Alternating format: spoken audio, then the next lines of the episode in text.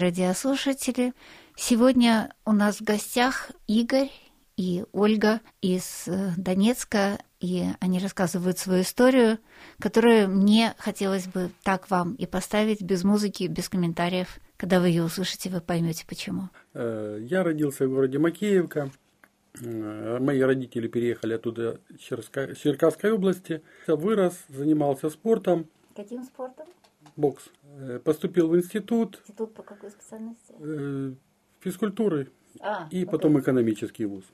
Работал в Донецке. И так получилось, что мы познакомились с Ольгой э, в Донецке, возле библиотеки имени Крупской. Это отдельная романтическая история.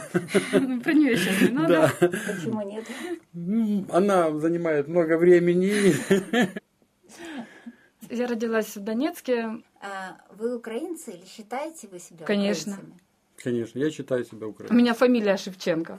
Ну, вот э, можно сказать, что у Игоря папа и мама абсолютно стопроцентные украинцы. Угу. У меня мой папа стопроцентный тоже украинец, даже с фамилией Шевченко. А мама у нее, мама тоже с Украинской области, а папа с Воронежской области. Но, тем не менее, э, мы всегда считали себя украинцами. И даже когда вот, ну, в Советском Союзе было такое, что украинский язык в Украинской Республике можно было изучать по желанию. Mm-hmm.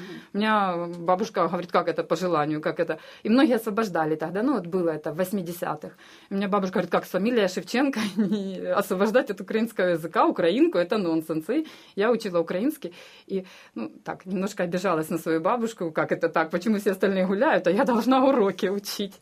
Но сомнений не было. А у вас с украинским языком? А, все и понимаю, и разговариваю. Ну, ну, мы оба вот. вильно владеем. Мои родители родом, а, и мои деды и прадеды из чисто казацких сел, которые основаны были казаками э, в 17-18 веках. Да. В вашей семье я... тоже говорили на украинском? Э, нет, на украинском моей, говорила моя моей, бабушка. В моей семье говорили на украинском языке, родители. Э, в моей семье говорила только бабушка, ну, хотя и потому что ее прабабушка, вот те самые мои прабабушка, прадедушка, которые уехали, они говорили на украинском. Их дети говорили на украинском, но учились они уже на русском, говорили на русском. И мой папа Э, на украинском говорил, наверное, очень плохо. Я тогда, даже не слышала ни разу, он вот не умел. В 80-х годах э, люди, украинцы, старались говорить на русском. Это было... Это было какая-то, понимаете, создана, ну, такая атмосфера, что как будто ты из села, вот ты на украинском разговариваешь, не какое-то какое-то пренебрежение да. было. Вот. А сейчас мы, начали внедрять украинский язык э, в семью. И наши дети уже знают по несколько фраз. Мы потихоньку начинаем вспоминать. Вот, потому что он очень богатый, он интересный. Есть поговорки, которые вот даже не перевести. Ну, они Например? настолько Ой, я скажу. Сейчас она просто ну, не для вари дупа борщ, а я піду москалів дивитися. Это говорила моя бабушка, потому что это говорила моя прабабушка. Когда ты хочешь чем-то интересным заниматься, а дома работа стоит и не делается. И она когда вот, да, и когда она там вот стоит с соседкой, э, разговаривала с соседкой, потом заходила, а дома там пришли, борщ, а борщ, а борщ сбежал, или еще там не, не она, ну вот опять, вари дупа борщ, а я пішла москалів дивитися.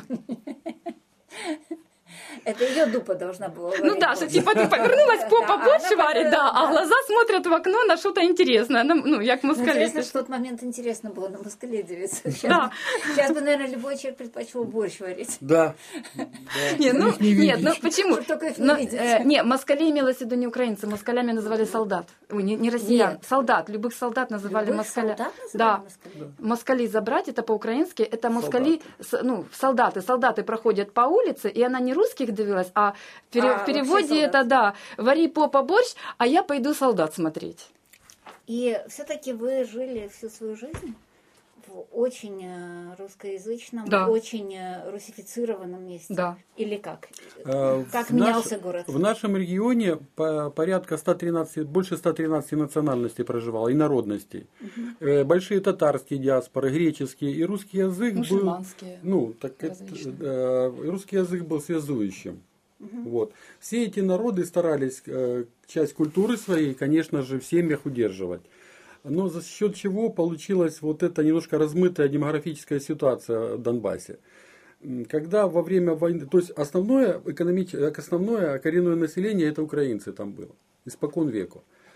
А когда пошла индустриализация, И когда пошла война, Вторая мировая война э, закончилась, и было, нужно было восстанавливать шахты, то туда ссылали людей из, из разных регионов Советского Союза. И таким образом э, люди, потеряв свои корни, семейные связи, оказались там. И, естественно, начали говорить все на русском языке, потому что это было понятно всем. Я помню, вот у меня семья татар жила, казанских, которых тоже туда ну, выслали. И их бабушка не разговаривала на русском. Вот мне уже было 10 лет, она с трудом несколько знала слов на русском языке. А так они жили компактно, ну, своей, э, почти квартал их был там. На своем языке разговаривали. И вот русский язык стал таким языком общения для всех этих, всех этих народов. Что потом э, привело к тому, что, оказывается, все стали русскими. Там. Вот. Э, это, конечно, Советский Союз вложил в это дело большой вклад, потому что у меня был сосед, Коля покойный, мама у него была украинка, отец Мартбин, в паспорте его записали как русский. То есть шло все равно вот такое потихоньку орусачивание населения. Если бы он был евреем, бы никогда в жизни этого не добился. Да, он бы не добился бы этого. А вот, вот такая ситуация, это то, что из жизни было. Ну хорошо, а если вернуться к э, Донецку как городу, вы оба родились и выросли ну, да. практически почти. Да, я 14 лет да. в Донецке, даже с 12. А, как он изменился вот с ваших 14 лет? Скажем, это, наверное, были поздние 70-е, да? 80-е. 80-е, 80 да. Э, как изменился? Да, вот конечно. Как он изменился, скажем так, после перестройки и потом э, внутри Украины? Э, Перестройка закончилась дефицитом, ми, дефицит одежду, но власти понимали, что это взрывоопасный шахтерский регион и более-менее нас снабжали лучше. Я помню автобусы, вереницы автобусы из Ростовской области, которые приезжали к нам за колбасой и за маслами. Город. Город, могу немножко забежать вперед. После войны первой, как мы ее называем. После войны мы объездили очень много городов. И я поняла, что наш город замечательный. Он, у него была одна из лучших инфраструктур в Украине. То есть были такие вот там, у меня были дети, родились только молочные кухни, детские садики на каждом шагу, э, школы, там сотни школ шаговой доступности из любого района, транспорт. Э, вот это, это то, что касается инфраструктуры. Все было замечательно. Ну, город. Город э, расцветал. Многие говорили у нас тогда, ну, был такой человек, может быть, слышали это, фамилия Ахметов. И под его, как, как считали горожане, под его патронатом проводились различные мероприятия культурные.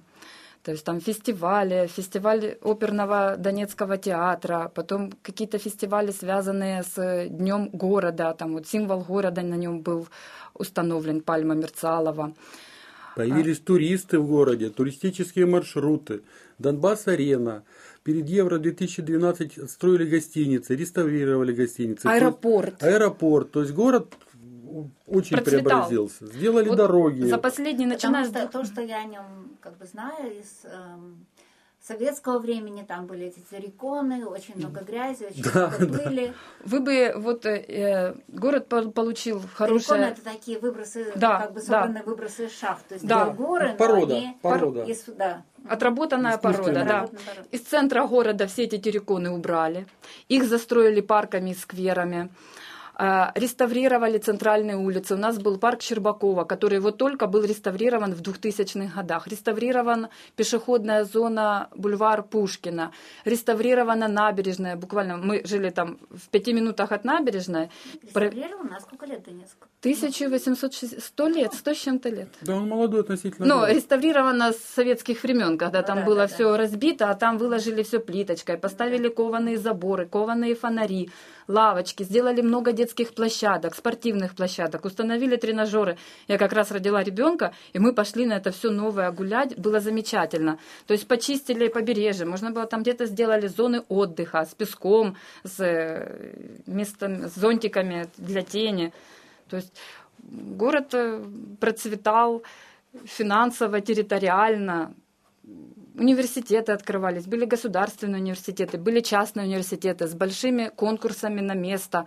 Вы работали в одном из них? Да, да. И более того, я работала в Донецком техническом университете. У нас был немецкий технический факультет, который подписал договор о сотрудничестве с немецким факультетом, если не ошибаюсь. Боюсь, Магде... Да, всего, но я могу ошибиться, был. это все-таки было 15 лет назад. Вот, у нас фирма Siemens открыла представительство в университете, э, привезла оборудование, открыла свои программы, то есть наши студенты, вот донецкие, кто хотел, могли учиться на немецкий технический э, факультет, они год учили немецкий язык, потом учились по немецкому оборудованию и сюда же приезжали для стажировки, для практики, для работы, кто уже хотел, мог остаться.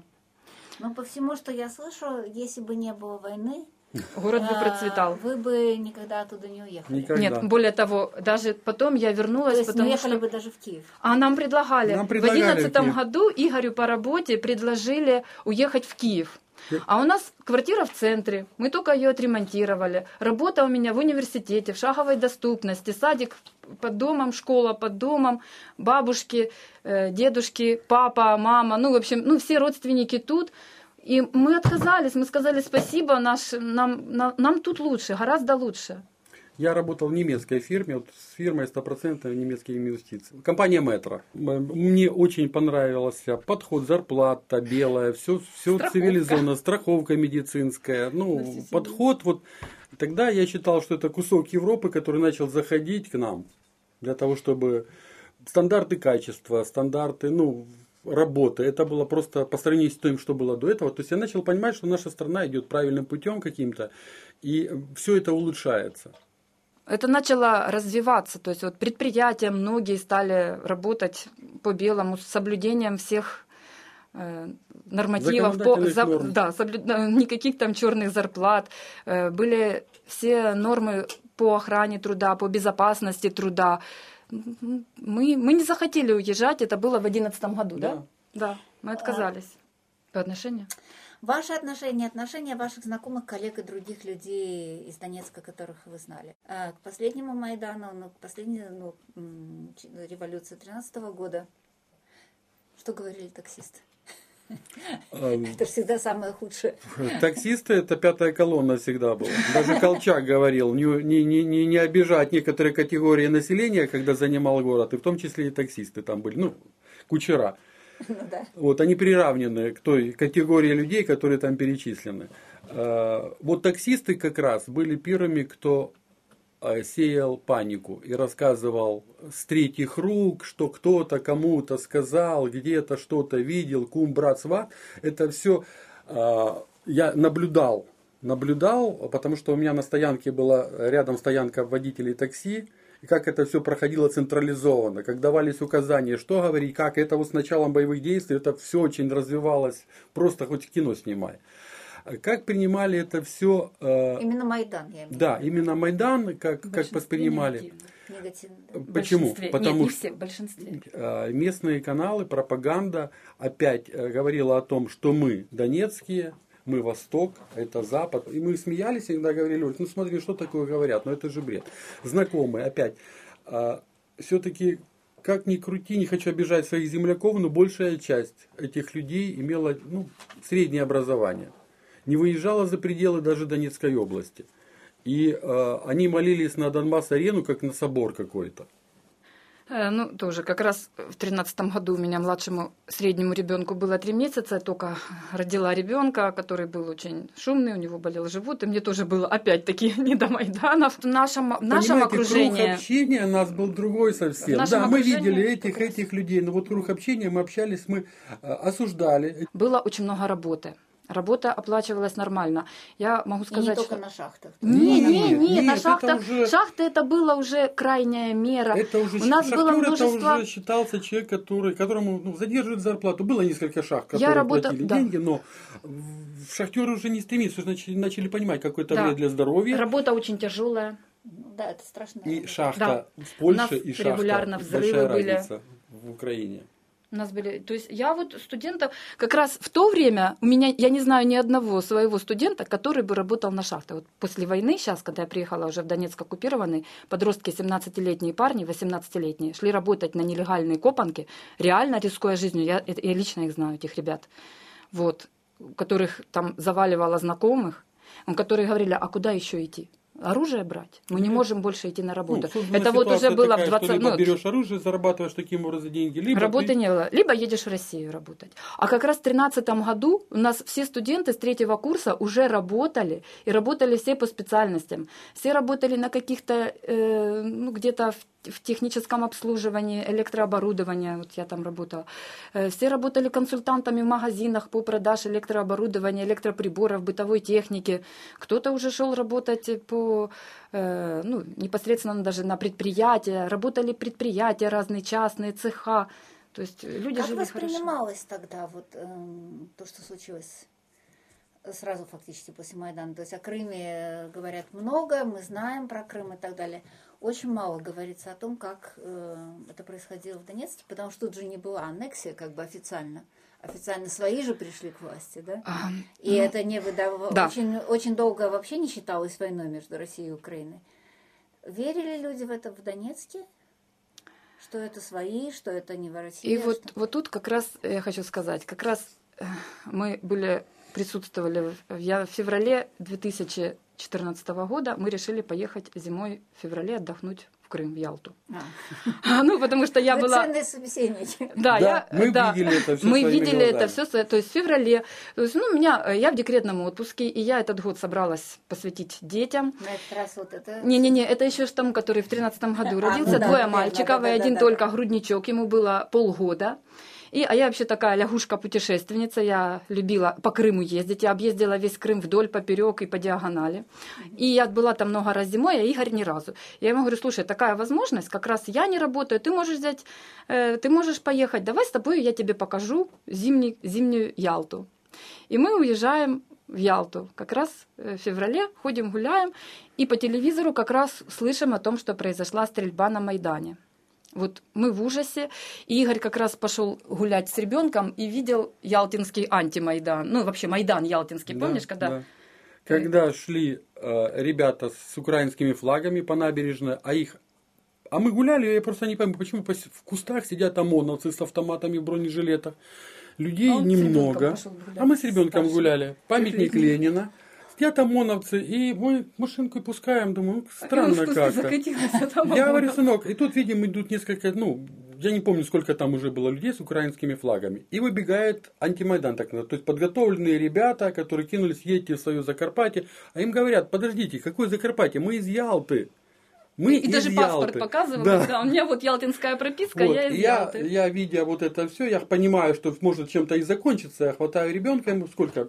Три года ему было. Три с половиной, Нет, да. три года и три месяца. И я, мы ретировались. Но мы видели начало, когда вот этот спор был, езжайте в свою западную Украину, говорит, подождите, мы из Ялты, мы местные. Вот. И через несколько дней тогда начинается ажиотаж, банкоматы к очередям, и мы э, уезжаем. Да, потому что Пытаемся я говорю... уехать.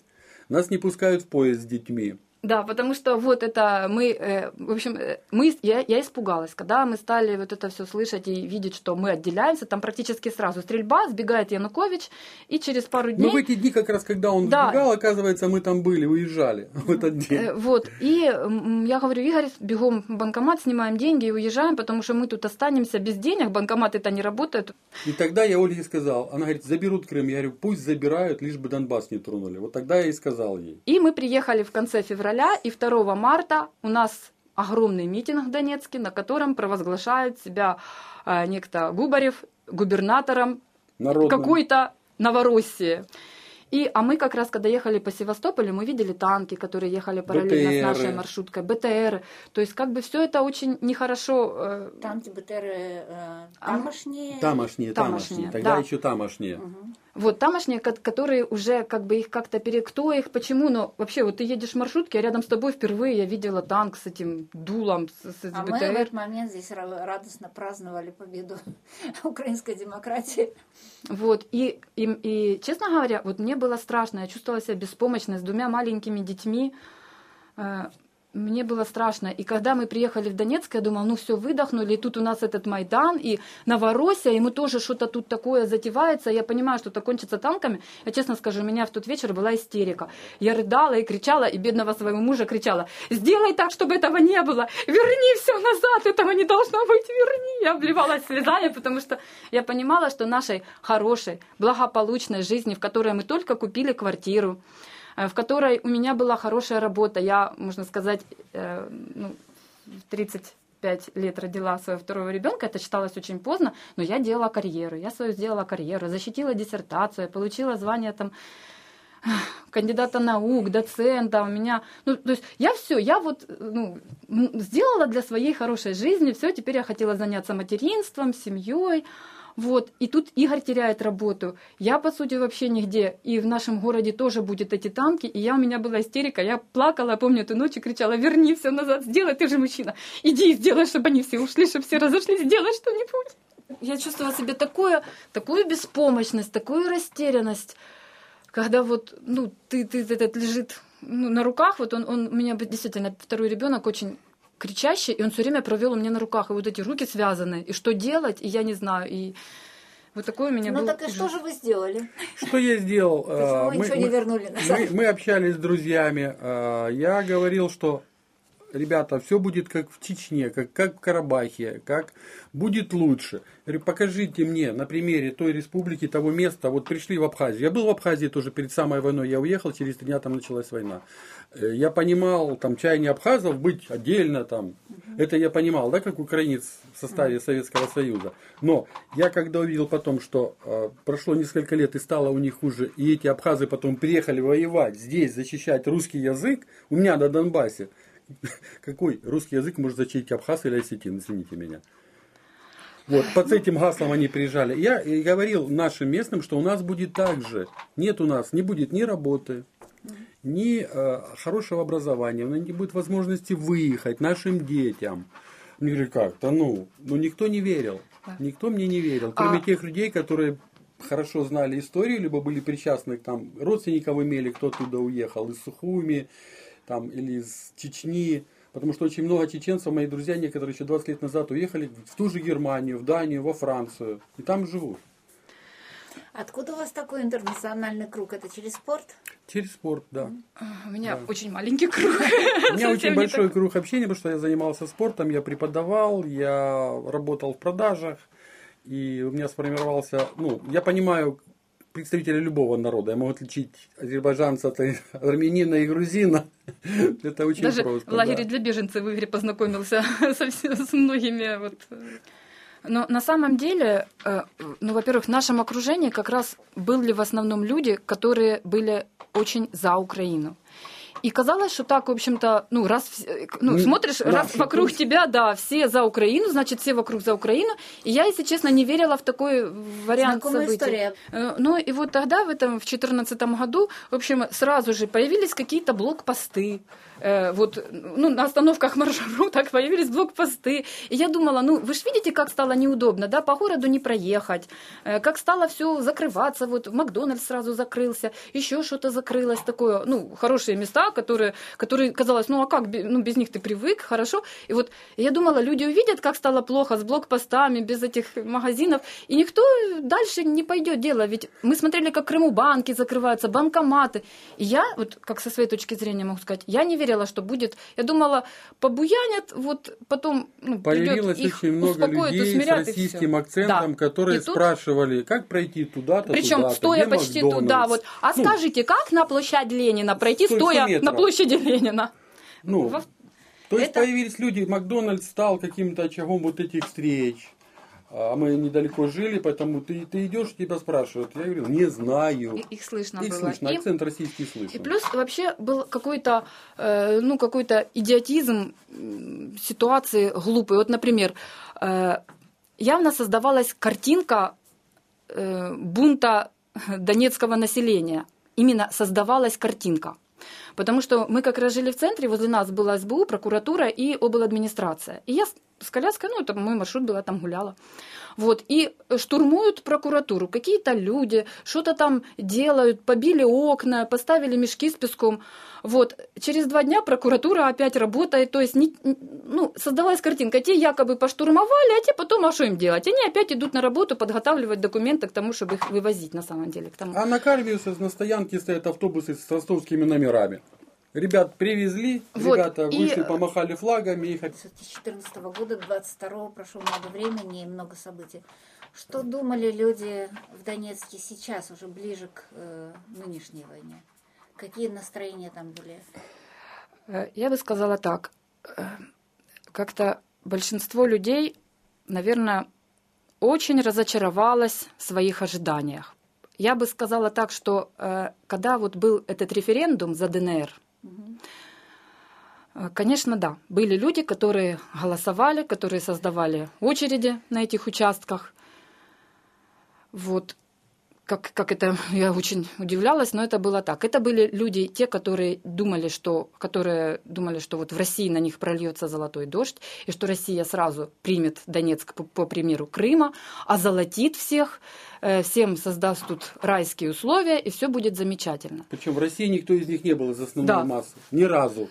Но они почему-то считали, что, конечно, в России все живут гораздо лучше, и зарплаты выше, и пенсии лучше, и мы сейчас пойдем проголосуем за ДНР, и сразу же придем в Россию, и у нас станет просто шоколадная жизнь. Я, Оля, перебью. Они даже говорили, мы же голосовали за Россию. Да. А в, я говорю, а в референдуме в этом листочке было что-то за Россию. ЛНР, ну, отсоединение, самостоятельность, там не было такого. И вот я бы а мы думали. Да. И вот из тех людей, которые жили э, в Донецке, в Донецкой области, я бы сказала, что те, которые хотели в Россию, которые надеялись на улучшение жизни, они были разочарованы. То есть, если я любому, вот любому человеку я могла сказать, вот таким вот даже настроенным, очень э, пророссийский, я могла сказать, что вы сейчас лучше живете? Никто. Вот я такой вопрос часто задавала когда вот гуляла на площадке, никто мне не сказал, что они сейчас стали жить лучше. Ну, вы сами сказали, что люди сейчас э, да, Молодежь да, ну, только в солдаты или да, в ну, нелегальные. Смотрите, некоторые, вот, некоторые... Это, вот эта структура народа населения Донецкой области, она здорово изменилась, потому что часть людей уехала за границу, часть уехала в Украину, большая часть э, уехала э, в Россию, и осталась, э, ну, как вам сказать, такая часть людей, которая не может выехать по очень многим причинам. Родители больные. Про украинских именно. Нет реально денег. Вот для того, чтобы доехать просто через Россию в Варшаву, нужно 350 евро это заплатить. Сейчас. А это сейчас. Было... А тогда еще было дороже 400. Поначалу. То есть это мужчина не может выехать. Мужчина не может выйти на улицу. Мы об этом тоже расскажем. А, поэтому эти люди, которые готовы бы сейчас сбежать, они просто не могут. Э, ну, вот и, и вот те, и вернусь к тому, как сейчас люди вообще воспринимали все то, что реальность. И вот были те, которые разочаровались, и которые понимали, что где-то их очень-очень обманули. Но э, можно сказать, что и пропаганда, которую у нас же осталось только российское телевидение.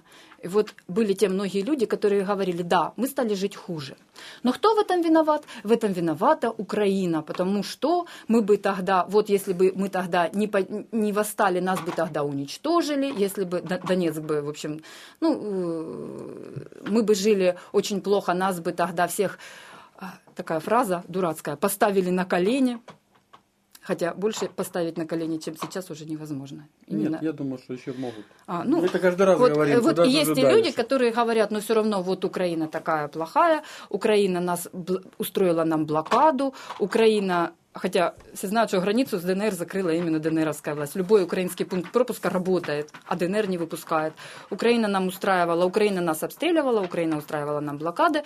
Украина э, завела там себе националистические, как это, мовна полиция, яка ну. То есть такие вещи говорят, это, это все говорят э, российское телевидение. Да, то есть те, которые просто вот чисто транслируют и из экрана переводят. Ну, потом, наверное, люди, которые разочаровались э, раньше, э, возможно, все уже поуезжали, как вы сказали. То Большая есть, часть. Сколько уехало могли, примерно? Могли, которые... Как вы сказали, сколько процентов уехало из Донецка? О, я думаю, что где-то треть осталось. Ну, почему вы не, не, не уехали? Не, мы уезжали. Да, мы уезжали. Мы вернулись. Мы вернулись. Мы уехали и э, суммарно три года ездили по разным городам. Это был Бердянск, потом Киев, Хмельницкий, немного Тернополя и в конечном итоге село Попудня Черкасской области. Там уже мы жили в доме родственников, который разваливался, буквально гости выпадали из крыши, не было туалета, воды, а дома была в Донецке, была работа гарантированная, хорошая по специальности. А доцентом кафедры в техническом университете. Была своя квартира, и мы решили, я с детьми возвращаюсь, как только Игорь сможет нас содержать, мы сможем воссоединиться, мы к нему переезжаем. Буквально мы думали год-два, и мы уже будем думать над жильем в Киеве.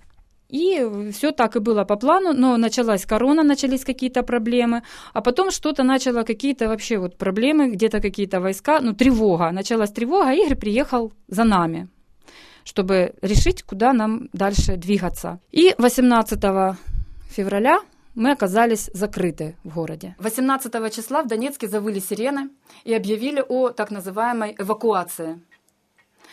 А, и на следующий день утром объявили о мобилизации. Это было 19-го, а 21-го объявили о признании республик. И вот уже тогда я поняла, что будет плохо. Все смеялись. Какая эвакуация? Откуда да, эвакуация? Два, э, что? два года Где было тихо, не, люди не погибали. Шум, эвакуация, то есть каких... Ну, непонятно почему. Нам было да, э, какая-то была надуманная. Из наших знакомых никто не эвакуировался, все над этим смеялись, потому что... кого? Нет, эвакуация мирного Нет, населения. Сначала, понятно. Сначала эвакуация. Да. А потом мобилизация всех мужчин призывного Но возраста. Эвакуация была только объявлена, ничего не происходило. Нет, эвакуация а, нет, при, происходила. На предприятия бюджетные поступили списки. С каждого предприятия нужно было 10 женщин, которые должны были эвакуироваться. Куда? В Россию. в Россию, в Россию. И э, сотрудники отдела кадров, это, это мой лично, звонил и говорил, вы не хотите эвакуироваться? Нет, не хотим. Договаривайтесь между собой, кто из вас поедет в эвакуацию, иначе я вслепую выберу, сколько мне сказали, вас посадят в автобус и увезут в эту эвакуацию. Вот. Э, ну, это было не на всех, но на многих так было. И вот мне звонила мама и говорила, ну, ты представляешь, как это? Зачем? Куда нас? А вот многие из... Э, ну, а некоторые таким образом и уехали, потому что им сказали, давайте, садитесь, особенно из тех районов, которые, э, ну, вот, ближе к зоне боевых действий, те, наверное, и согласились сразу, потому что у них... Да, опыт жизни... Если стрелять будут, может, мы тоже тогда эвакуируемся? Я говорю, ты понимаешь, если ты эвакуируешься, то ты не в Ростове будешь жить, не в Сочи, а тебя отвезут Не, ну нас даже за Урал куда Все наши знакомые, время, все наши знакомые смеялись, какая эвакуация вот из наших, а, ну вот, а тех, кто принудительно возмущались, что да ну, ну представьте, как это, да, тебя говорят, а ну собирайся, едь в эвакуацию. Же, да надолго, я не хочу, надо. чуть-чуть. Нет, Сейчас. никто не говорил, насколько. И 20... И что, что было с мобилизацией? Это вот а, важно к нашему разговору. Вот. Тут и же, потом, да, и потом тут же... На а... следующий день, 19 числа, объявили о мобилизации. То есть ни один мужчина Указ в возрасте... был подписан 18-го поздно ночью. 19 объявили о том, что мобилизация от 18 до... От 17 17-летних уже не выпускали. Их не мобилизировали, но уже не выпускали из ДНР. Не, мобилизация там не было 17, там было от 18 да. до 55 подлежат мобилизации.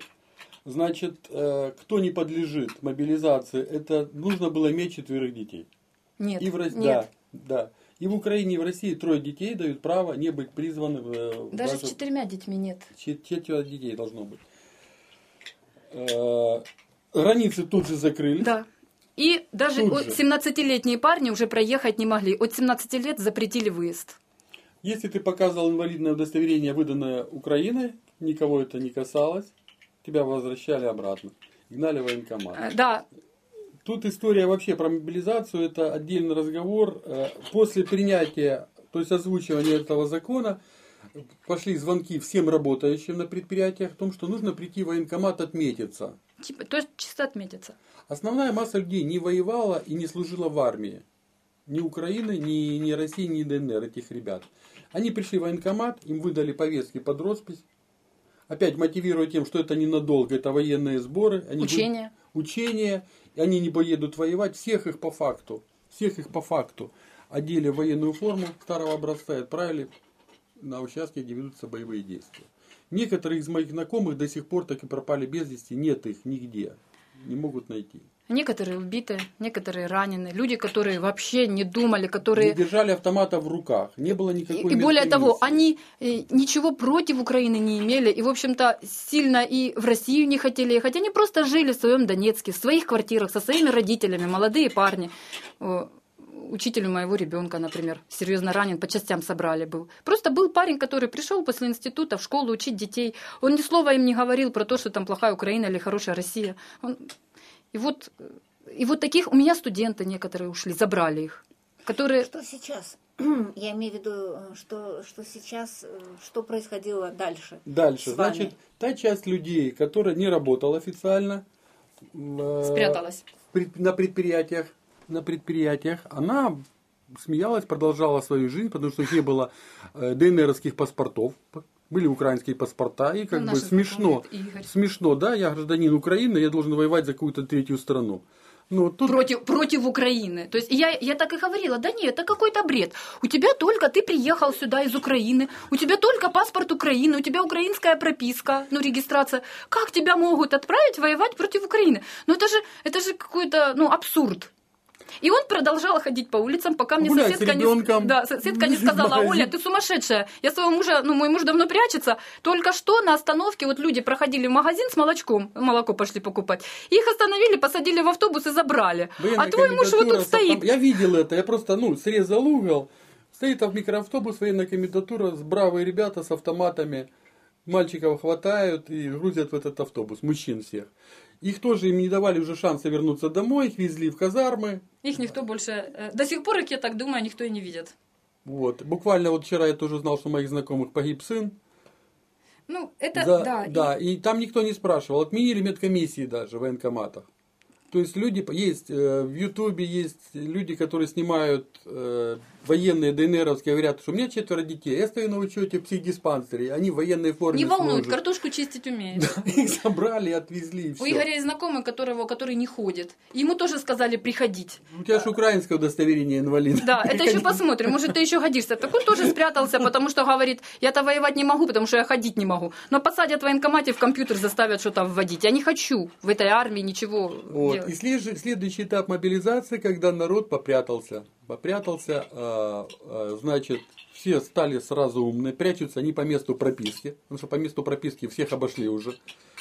Представитель военкомата полицейский, а, значит, Расскажу про себя. Свет я не включал, компьютер выключал я Свет в 7, не включал вообще. 7 не включал, да, компьютер выключал я в 7 вечера, чтобы не было видно первый этаж.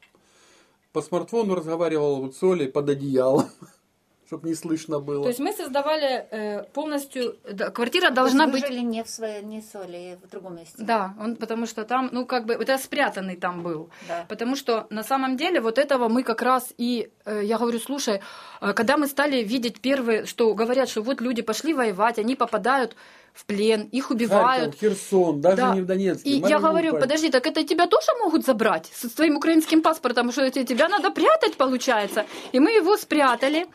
И, э, ну, не у себя дома. Нет, не у себя дома. Вот. И мы вот как раз почему, что мы делали с детьми, мы со своим старшим сыном, мы ходили, и уже тогда начали стрелять, мы ходили, носили еду, покупали, чтобы папе на три месяца хотя бы, мы поняли, Игорь, ты Оля должна тоже, уехать. Оля, Оля тоже решила, что это закончится месяца на три. Я говорю, подожди. Нет, я больше, мы просто физически даже не могли, при она бы испортилась, и у нас и холодильник уже, ну, там, ну, некуда, ну, ну у нас, ну, мы не больше не могли, мы ходили каждый день по нескольку раз, приносили там картошки, макароны, крупы, масло, ну, чтобы человеку Хлеб, вот не выходя, да, не выходя никуда, воду сколько могли Автономно. натаскали. Да. да. И мой ребенок как раз мы шли, самолет рядом пролетал очень низко, он, ну, для чего-то, и стреляли, и мы так с ним, так, вот отстрелялись полностью, я говорю, так, быстро одеваемся, и мы бегом, бегом между, ну, возле подъезда мы пробегали. Вот, и э, как бы на таком вот, ну, это такой адреналин, наверное. Я ему говорю, сынок, тебе страшно? А он говорит, нет, мама, экстремальненько так. А ему сколько? Девять. Ну, мы с, с одним и с другим. Тот сам ходил, а с тем мы вместе, ну, чтобы больше унести, потому что у меня порог сердца много, не могу тяжести поднимать. И все, и Донецк превратился в город невест. На улице вы не видите ни одного мужчины, ну, мужчины старше 65. Потом вышел указ, что добровольно могут служить и 65-летние. А первую неделю после объявления мобилизации перестал работать транспорт, потому что водителей всех забрали. Э, не, не работали маршрутки, в магазинах не привозились продукты, стояли пустые магазины, потому что экспедиторы, водители, и, ну, школы-то уже не работали к тому времени давно, недели две. В общем, мои сотрудники с университета, профессора тоже забрали. Вот. И, и первая неделя, а потом потихоньку там разрешили бронь выдавать, жизнь вернулась, но мужчин в городе не было. Все прятались. Как вам удалось уехать?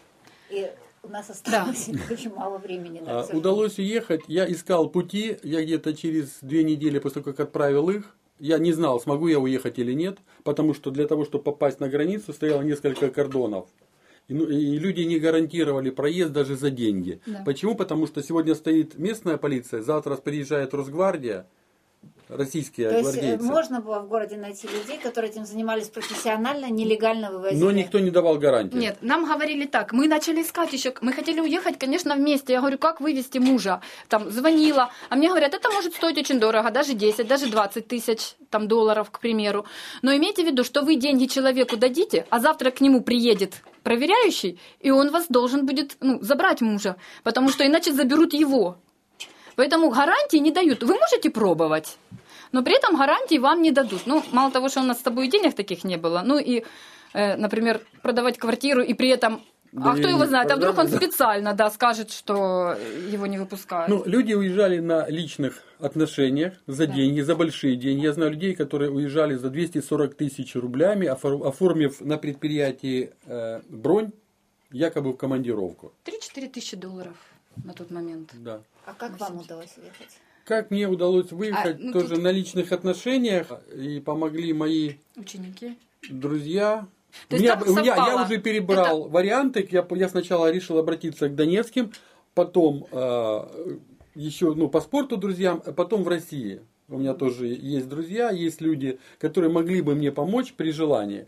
Вот. И на втором этапе мне люди э, подтвердили, вот, э, приехали ко мне, по телефону этого говорить нельзя было. Я дал ксерокопии документов. Через другого человека отдал деньги. То есть вот такая цепочка была.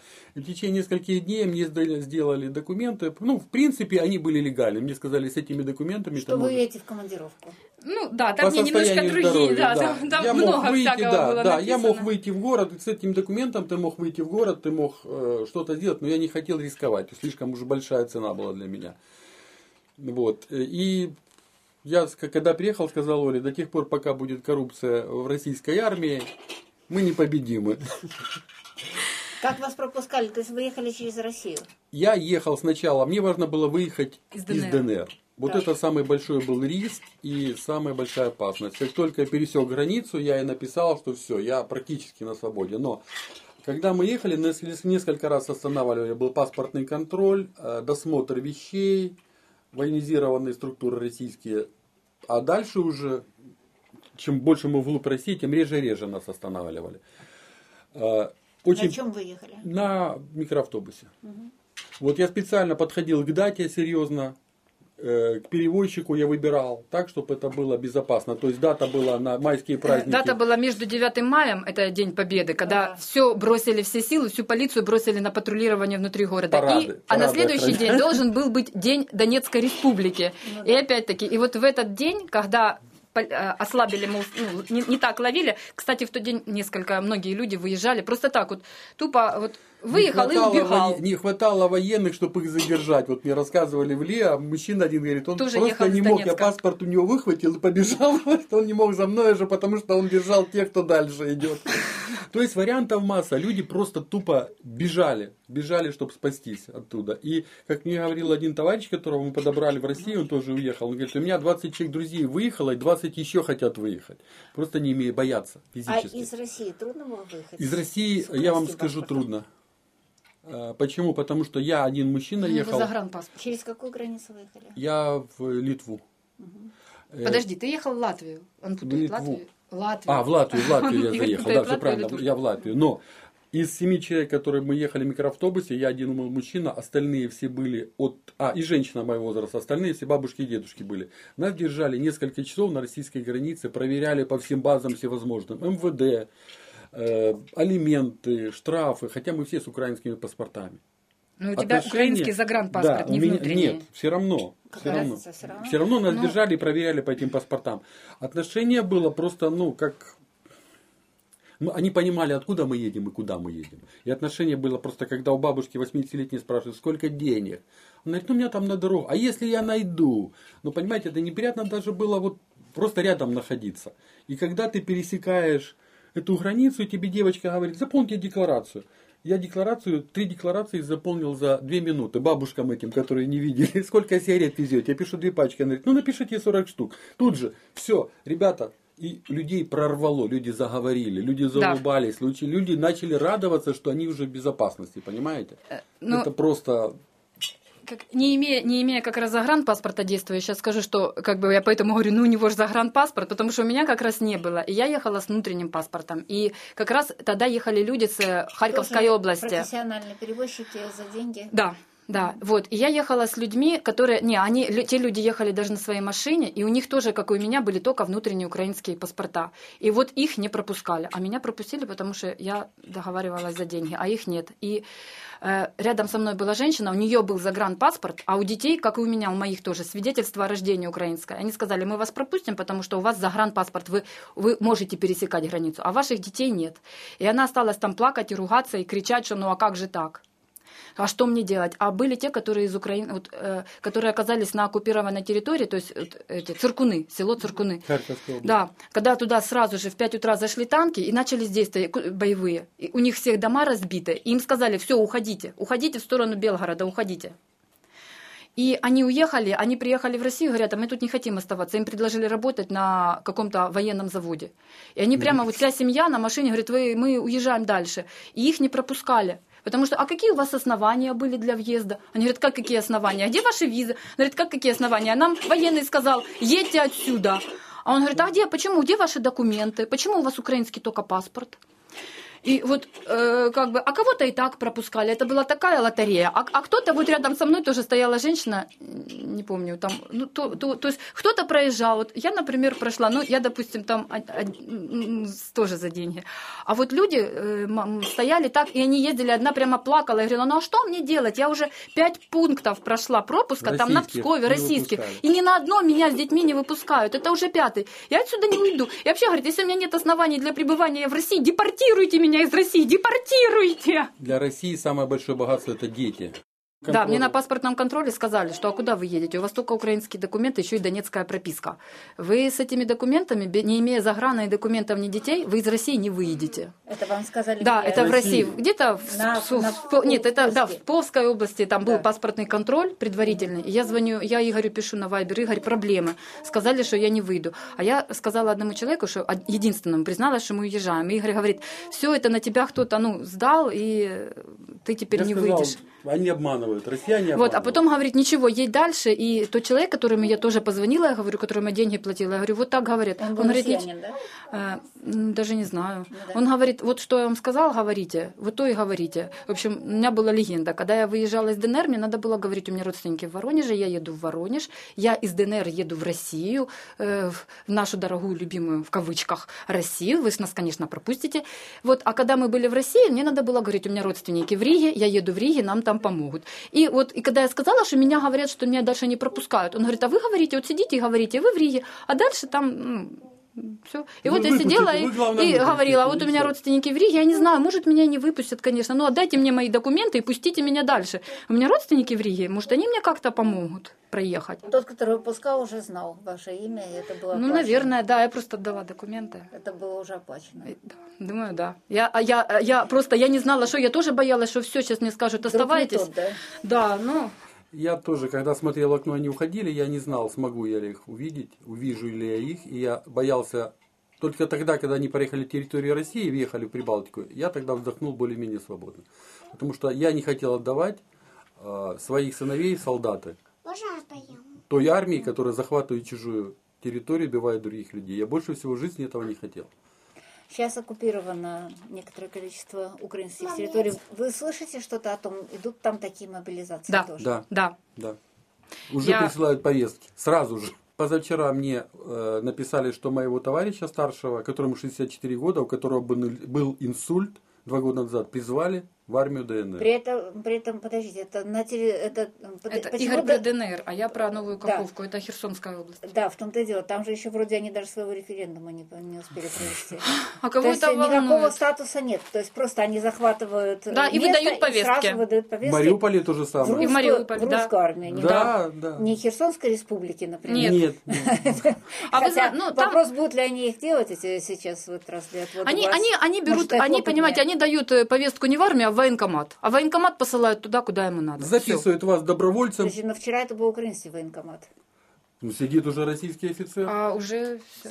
И вы идете добровольцем, тоже важный момент. И ваши родственники в случае вашей гибели не получают ни копейки. Вы пропали без вести, вас не находят. То же самое. Написано официально, что добровольцы. Да, вот эти все ребята, которых насильно забрали, это львиная часть добровольцев. Ну, у меня нет, у меня были те, которые ну, мобилизованы. Ну, тут да, тут как бы. А, то есть есть добровольцы среди Да, их пишут добровольцы. Их пишут, или пишут. Нет, пишут. мы не знаем они не добровольцев. Они не знают. Я, я лично они никого не, знают, не знаю. Когда вот представь, вы не служили в армии, вас пригоняют в военкомат и говорят, подписывай документы, давай быстрее.